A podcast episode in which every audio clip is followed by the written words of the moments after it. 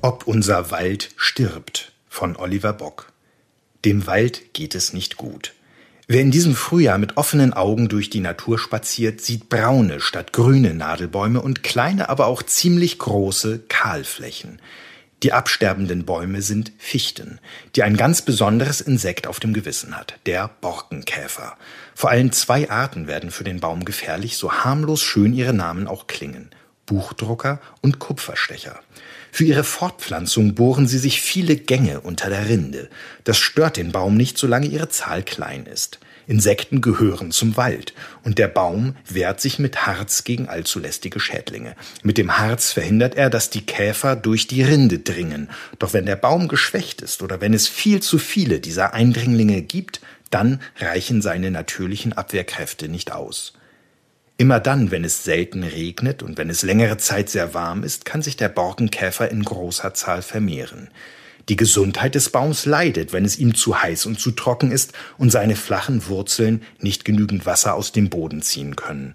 Und wenn sehr viele Fichten in einem Wald dicht beieinander stehen, dann können sich die Borkenkäfer sehr schnell von Stamm zu Stamm verbreiten und in kurzer Zeit viele Bäume zum Absterben bringen.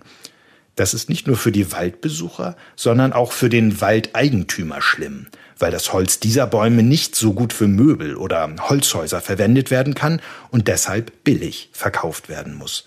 Dann fehlt es ihm am Geld zur Pflege des Waldes.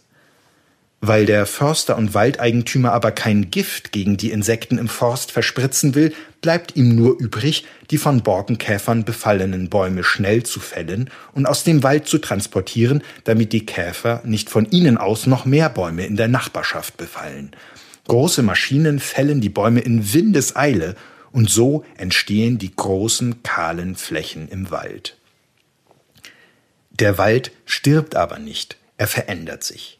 Würde der Mensch die Hände in den Schoß legen und einfach abwarten, würden sich auf den kahlen Stellen irgendwann wieder neue Bäume ansiedeln. Bäume, die besser mit dem Klimawandel zurechtkommen und die nicht so empfindlich gegen Schädlinge sind. Doch das kann sehr lange dauern. Und weil wir den Wald mögen, weil wir dort Erholung suchen, spazieren, Radfahren, Versteck spielen oder Pilze sammeln wollen und weil er wichtig für den Schutz unseres Grundwassers und das Filtern der verschmutzten Luft ist, warten wir nicht so lange.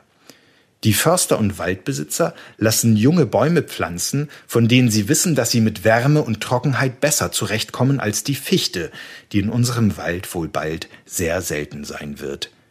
Die Schonungen mit neuen Bäumen erkennen Spaziergänger an Gattern im Wald, denn die heranwachsenden Bäume müssen in den ersten Lebensjahren vor dem hungrigen Reh- und Rotwild geschützt werden, das gerne Knospen und Rinde abknabbert. Ohne diesen Schutz wäre jede Aufforstung vergebliche Liebesmühe. Die neuen Bäume stammen aus Nordamerika, dem Kaukasus, Asien, Südeuropa und Nordafrika, wo es wärmer ist als bei uns und sie deshalb an höhere Temperaturen gewöhnt sind.